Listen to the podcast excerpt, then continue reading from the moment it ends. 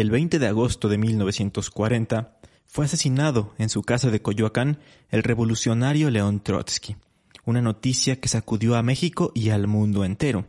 Pero, ¿qué hay detrás de este histórico crimen? En este episodio de Leyenda Urbana MX, vamos a averiguarlo.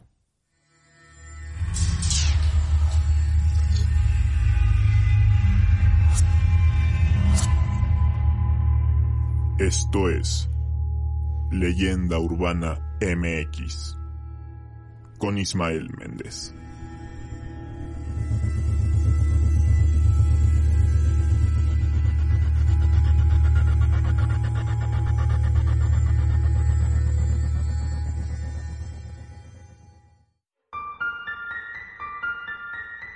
¿Qué tal? Sean bienvenidos a Leyenda Urbana MX, el podcast en el que semana a semana hacemos un recorrido a través de las leyendas urbanas, históricas y de terror que le han dado la identidad cultural a México.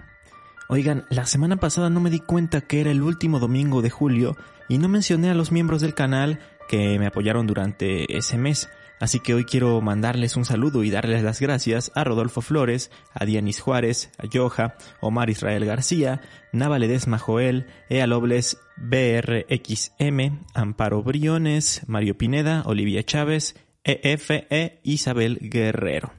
Por cierto, ese fue el último mes en el que estuvo activo esto de los miembros del canal.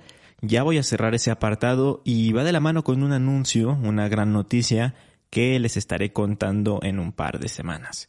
Por lo pronto, vamos ya con el tema de la semana. Hace tiempo no hablaba sobre asesinos, así que lo voy a retomar con un caso muy específico e interesante, relacionado con una figura histórica que tuvo presencia en México, León Trotsky. El señor Trotsky no será tratado como un testigo hostil, por lo menos en mi interrogatorio, en la medida que responda a todas nuestras preguntas y brinde la información que se le está solicitando. Ahora, definir al señor Trotsky, ¿qué quiere decir con dictadura del proletariado? Significa que se le quita a todos los explotadores y a todos los que los apoyan el derecho a decidir el destino del país. Solo los trabajadores y las masas explotadas pueden hacerlo. Comencemos hablando del protagonista y a su vez víctima de esta historia. Lev Davidovich Bronstein, mejor conocido como León Trotsky, nació en Ucrania el 7 de noviembre de 1879. Él era parte de una familia de pequeños terratenientes judíos de clase media y estudió Derecho en la Universidad de Odessa. Participó desde muy joven en la oposición clandestina contra el régimen de los zares, organizando una liga obrera del sur de Rusia esto en 1897. Debido a esta posición política que tenía, fue detenido varias veces por las autoridades y desterrado a Siberia, lugar del que consiguió huir en 1902. Tras esto se unió en Londres al que ya se veía como, como el jefe de la oposición socialdemócrata, Lenin. Colaboró con él e intentó reconciliar a la facción que dirigía, los bolcheviques, con la facción rival de la socialdemocracia rusa, que eran los mencheviques. Luego regresó a Rusia para participar en la Revolución de 1905, en la cual organizó el primer Soviet o también llamado Consejo Revolucionario. Esta revolución fracasó, así que fue mandado otra vez a Siberia, pero nuevamente se escapó, esto por allá del 1906.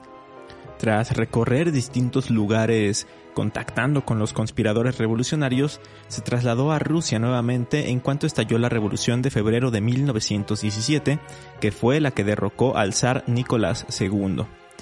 En la segunda fase de esta revolución, que fue la revolución de octubre del mismo año, Trotsky fungió como presidente del Soviet de Petrogrado y desempeñó un papel central en la conquista del poder por Lenin digamos que fue el principal responsable de la toma del Palacio de Invierno por los bolcheviques y esto pues finalmente sirvió para instaurar el régimen comunista en Rusia. Poco después firmó el Tratado de Paz de Brest-Litovsk el 3 de marzo de 1918, justamente en la ciudad bielorrusa de Brest-Litovsk. Este tratado se firmó entre el Imperio Alemán, Bulgaria, el Imperio Austrohúngaro, el Imperio Otomano y la Rusia soviética. Mm, digamos que con esto se ponía fin a la participación rusa en la Primera Guerra Mundial y permitió al gobierno bolchevique consolidar su revolución socialista. Mm, Lenin se hizo cargo del poder, pero Trotsky desempeñó un papel crucial en el gobierno soviético. Hasta se podría decir que era su brazo derecho. Desempeñó papeles sumamente importantes. Por ejemplo, fue comisario de guerra y organizó al ejército rojo en condiciones muy adversas para derrotar en una guerra civil a un llamado ejército blanco, que eran pues digamos los contrarrevolucionarios. O sea que su labor fue esencial para la supervivencia del primer Estado comunista del mundo. Más tarde, tras la muerte de Lenin en 1924, y a pesar de que él tendría que sucederlo en el poder, fue Stalin quien se hizo justo del poder, un personaje con quien tenía grandes diferencias ideológicas y políticas. De hecho, pues Stalin empezó a realizar una purga y a deshacerse de sus posibles competidores o detractores. Así pues, apartó a Trotsky de la dirección del Partido Comunista en 1925 y en 1927 lo expulsó definitivamente del partido, para después desterrarlo del país. Entre 1929 y 1933, em, León estuvo escondiéndose y huyendo por distintos países. Se fue a Turquía, luego se fue a Francia, después a Noruega, y él pues ahí seguía defendiendo su ideología. Pero la presión soviética sobre, sobre León aún era muy fuerte, por lo que inevitablemente tuvo que buscar otro país. Fue entonces cuando el muralista mexicano Diego Rivera, quien compartía ideología con el ruso, le informaría al entonces presidente de México, Lázaro Cárdenas, la importante necesidad de brindar asilo a Trotsky. Hubo una serie de negociaciones con funcionarios del gobierno federal y después de, varios trámites y de mucha burocracia, Diego obtuvo el permiso y la visa para el ingreso de Trotsky a México. Después de algunas semanas de navegar cruzando el Atlántico, Trotsky y su esposa Natalia desembarcaron en Tampico, Tamaulipas, el 9 de enero de 1937. Ahí fueron recibidos por Frida Kahlo, pintora mexicana y esposa del ya mencionado Diego Rivera. El revolucionario se alojó en la Casa Azul de Frida, ubicada en Coyoacán. De hecho, fue un problema porque Trotsky empezó un amorío con la artista mexicana, eh, que también pues ella quería como vengarse de algunas infidelidades que le había hecho Diego. En fin, hubo todo ahí un, un caos amoroso. Y en 1939 Diego Rivera se enteró del romance, por lo que pues rompió relaciones con Trotsky y este último se terminó mudando a otra casa en Coyoacán, ubicada en la calle de Viena, en la que viviría con su esposa el resto de su vida, que ya fue bastante poca a decir verdad, porque a pesar de estar lejos de su tierra, los ojos seguían puestos encima de él y seguía teniendo a muchos enemigos. En primera, había mexicanos que no veían bien el que se le diera asilo en el país, entre ellos el famoso muralista David Alfaro Siqueiros, quien atentaría contra su vida en un par de ocasiones. Incluso fue arrestado y encerrado en la prisión de Lecumberri por dichos ataques, como ya lo vimos en el episodio de la leyenda negra de Lecumberri de la primera temporada de este podcast. Pero había otras personas que buscaban su cabeza, entre ellas un español que orquestó un ataque de forma más astuta y efectiva. Un español enviado a México por el mismísimo Stalin. Ahora sí, vamos a conocer la historia del victimario, del asesino de León Trotsky. Una historia que parece sacada de una película de espías y detectives.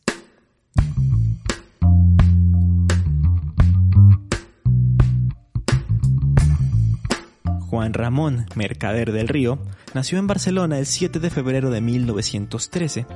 Al principio no tenía nada que ver con el comunismo o la revolución, pues su familia era acomodada, por no decir burguesa, y su formación fue sumamente conservadora. Sin embargo, hubo un momento en el que su madre empezó a frecuentar ambientes anarquistas, lo que la alejó de su círculo familiar. Ramón quedó a cargo de su padre, pero en él ya se había arraigado de alguna manera la militancia comunista. Así pues, fue miembro del Partido Socialista Unificado de Cataluña, participó en la Guerra Civil Española e ingresó en los servicios secretos soviéticos. Al hacer esto último, fue entrenado de una manera muy especial y muy particular, e incluso cambió su identidad por la de Jacques Monrad, de supuesta nacionalidad belga y de origen persa, identidad que conservó siempre que tuvo actividad en los servicios secretos soviéticos. Mientras tanto, a Stalin cada vez le preocupaba más la actividad de Trotsky en el extranjero, pues crecía la corriente ideológica conocida justamente como trotskismo y por tal motivo se obsesionó en acabar con él de una vez por todas. Pero ya estando en el exilio en México, la tarea se volvía sumamente difícil, ya que además de tener detractores, Trotsky también tenía muchos seguidores que cuidaban de él, su casa estaba bastante bien protegida, tenía guardaespaldas y además el gobierno mexicano le ofrecía seguridad en todo momento. Todo esto hacía que un ataque tradicional, un ataque muy directo, fuera complicado de realizarse con éxito, como lo veremos un poquito más adelante. Es entonces cuando entra en escena alguien experimentado, Pavel Sudoplatov, director de operaciones especiales, miembro del Comisariado del Pueblo para Asuntos Internos, es decir, miembro del famoso NKVD, a quien se le encomendó organizar el asesinato de León Trotsky en México. Él fue quien reclutó a Ramón Mercader o Jacques Monrad, mismo que fue enviado a esta misión de acabar con la vida del revolucionario en la llamada Operación Pato. En primera, cabe aclarar que la Operación Pato comprendía de varios operativos, varias células, uno de ellos involucraba al que ya mencionamos, al talentoso David Alfaro Siqueiros. Durante la madrugada del 24 de mayo de 1940, un comando de 20 hombres armados, dirigidos por Leopoldo Arenal Bastar, logró penetrar a la casa con la complicidad de Robert Sheldon Hart, un guardaespaldas de Trotsky que era, en realidad, un agente doble los intrusos dispararon cerca de 400 tiros con armas de grueso calibre. El propio Siqueiros disparó contra el lecho donde supuestamente dormían Trotsky y su esposa Natalia. Eh, a pesar de que pues, los atacó así, muy cerca, no logró asesinarlos porque se pudieron resguardar junto a una pared al lado de su cama. De inmediato, pues los guardias de Trotsky se pusieron las pilas y repelieron a los intrusos y estos tuvieron que huir sin lograr su cometido. Aunque este atentado falló estrepitosamente, en paralelo y con mucha mayor inteligencia se estaba desarrollando el plan de Ramón Mercader. El increíble modus operandi fue el siguiente. Con su nueva personalidad, la de Jacques Monrad, Mercader llegó a París en el verano de 1939, donde comenzó a buscar e infiltrarse en círculos de los simpatizantes de Trotsky. Allí empezó una amistad con Silvia Agelov, una norteamericana de origen ruso, simpatizante del trotskismo, y de hecho hermana de una de las secretarias del propio León Trotsky. La relación con ella comenzó a hacerse más íntima e incluso comenzaron un amorío. Luego de eso viajó a Nueva York, en donde estuvo organizándose por algunas semanas antes de por fin trasladarse a la Ciudad de México, en octubre del mismo año. Pero ahora con una nueva personalidad, pues se identificaba bajo el nombre del canadiense Frank Jackson. Estando en México con su ya novia Silvia Ageloff, comenzó a reunir información acerca de la estancia de Trotsky en el país.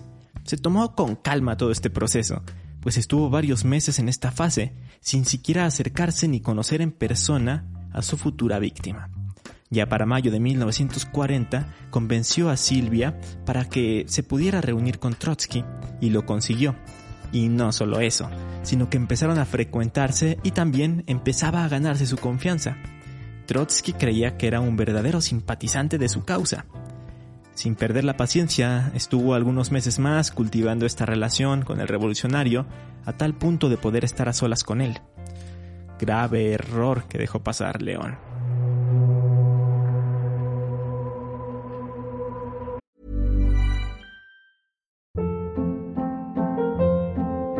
Hold up. What was that? Boring. No flavor. That was as bad as those leftovers you ate all week. Kiki Palmer here, and it's time to say hello to something fresh and guilt-free. Hello Fresh. Jazz up dinner with pecan-crusted chicken or garlic butter shrimp scampi. Now that's music to my mouth. Hello Fresh. Let's get this dinner party started. Discover all the delicious possibilities at hellofresh.com.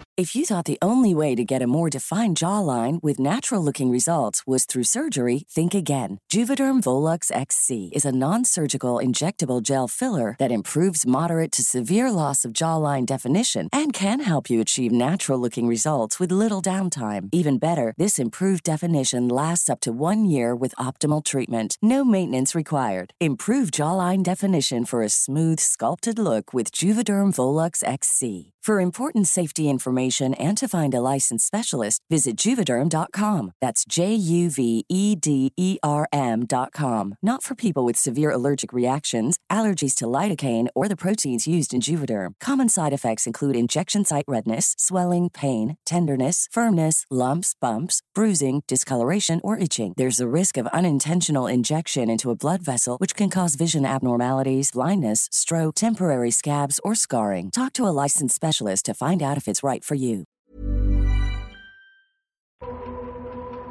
La tarde del 20 de agosto de 1940, Ramón Mercader se dirigió a Coyoacán, a la casa de Trotsky, con la excusa de mostrarle algunos documentos.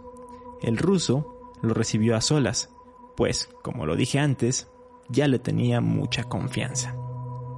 Se dirigieron a su despacho, y ahí Mercader le entregó los escritos a Trotsky, y éste, con la intención de leerlos mejor y de tener mayor luz, se acercó a la ventana.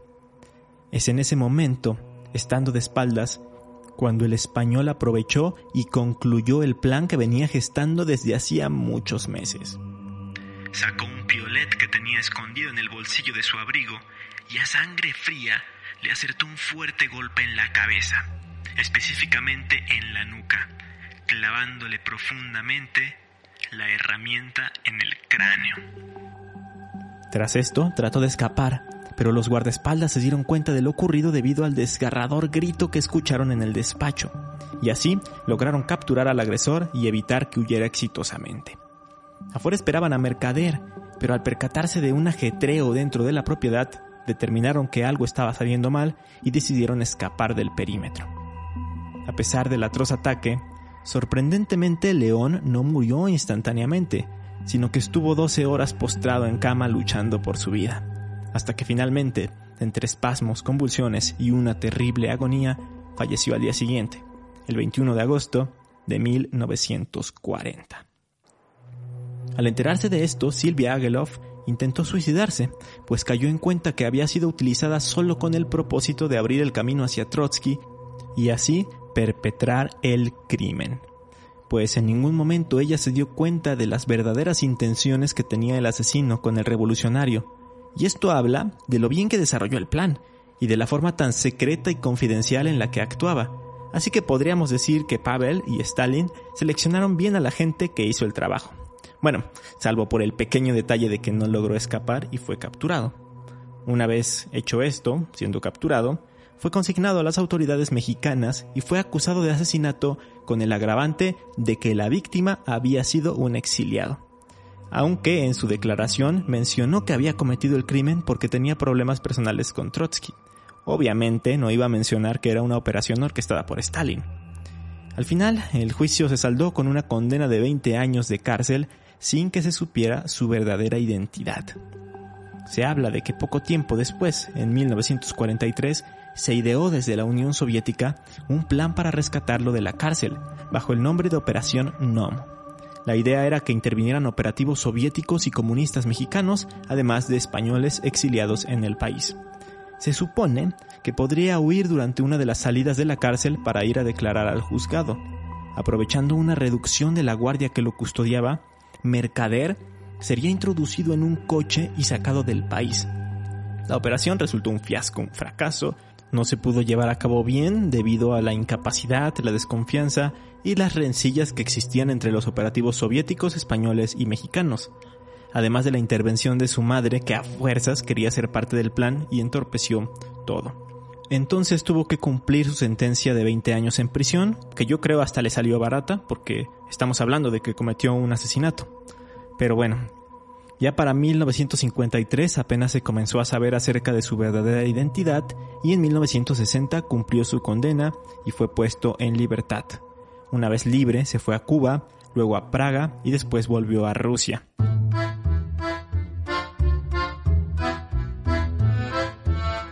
Stalin había muerto siete años atrás, así que el recibimiento que se hizo fue más bien discreto y no tan espectacular como se podría esperar después de cumplir con una misión tan importante. Entró en el KGB, que era el servicio de inteligencia de la Unión Soviética, donde alcanzó una posición equivalente a la de un general. Incluso, en secreto, fue condecorado con la Orden de Lenin y la medalla de Héroe de la Unión Soviética, que era la más alta distinción soviética de aquel entonces. Desde su regreso empezó a ser conocido como Ramón Ivanovich López. Cuando ya tenía 61 años de edad, en 1974, se instaló en Cuba y fungió como asesor de Fidel Castro. Finalmente moriría en La Habana en 1978, víctima de un cáncer. Aunque aquí han surgido algunos rumores y teorías de conspiración bastante interesantes, mismas que señalan a que el KGB lo envenenó con polonio radioactivo a través de un reloj que le regalaron como gratitud por sus servicios cuando estuvo en la Unión Soviética. El objetivo de esto, según se dice, era evitar la posibilidad de que revelara información secreta. Fue enterrado en el cementerio moscovita de Kuntsevo, reservado a héroes de la Unión Soviética, bajo el nombre justamente de Ramón Ivanovich López. Regresando a México, la casa en la que León Trotsky vivió sus últimos meses fue convertida en museo. Se le conoce actualmente como Museo Casa de León Trotsky. Está ubicada en la calle de Viena de Coyoacán. Ahí se exhibe pues las habitaciones de Trotsky, sus muebles y objetos personales, tal como el líder ruso los dejaría al morir. En los jardines de la casa se encuentra una estela funeraria que el arquitecto Juan O'Gorman diseñó en honor a este personaje histórico y que además resguarda las cenizas de Trotsky y las de su esposa Natalia. Hay una casa de guardias en la que se exhibe una colección fotográfica permanente que muestra a la familia de Trotsky, em, cuenta algunas cosas de su participación en la revolución bolchevique y también está el árbol genealógico de su familia. Y finalmente en el edificio de al lado hay una sala de exposiciones permanentes en la que se puede conocer más a detalle la vida y estancia de Trotsky en México. De hecho, el 24 de septiembre de 1982, por decreto presidencial, el inmueble fue declarado monumento histórico. Es un lugar sumamente interesante. Hace poco surgieron algunos chistes relacionados con este lugar porque decían que la aplicación de la vacuna rusa Sputnik debería ser ahí en la, en la casa de Trotsky.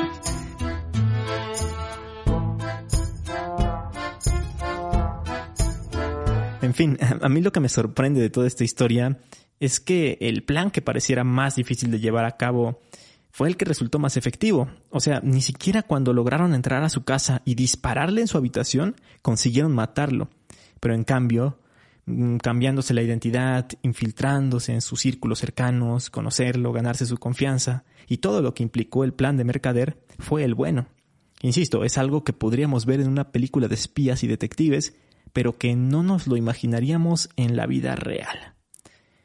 Pero cuéntenme en redes sociales ustedes, en Leyenda Urbana MX, en Facebook e Instagram, ¿ustedes conocían la historia detrás de este crimen? ¿Qué otros datos curiosos conocen de Trotsky y Mercader? Mientras tanto, van las recomendaciones de la semana.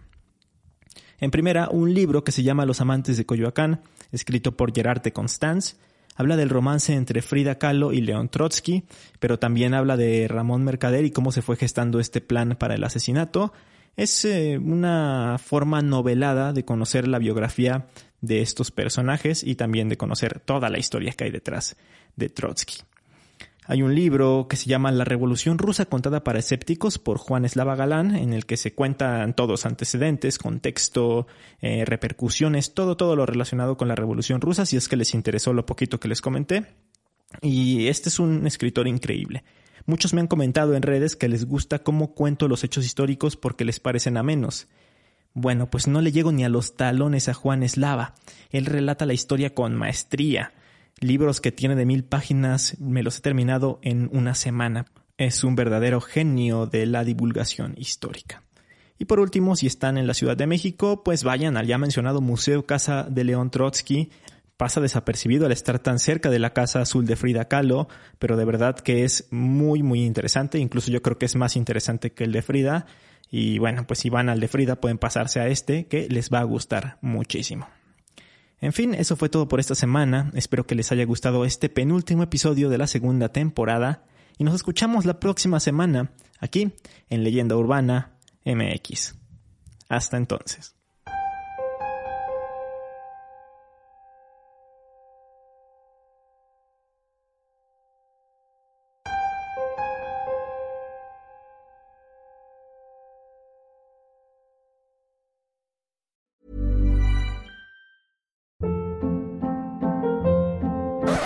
Hold up. What was that? Boring. No flavor. That was as bad as those leftovers you ate all week. Kiki Palmer here, and it's time to say hello to something fresh and guilt-free. Hello Fresh. Jazz up dinner with pecan-crusted chicken or garlic butter shrimp scampi. Now that's music to my mouth. Hello Fresh. Let's get this dinner party started. Discover all the delicious possibilities at hellofresh.com.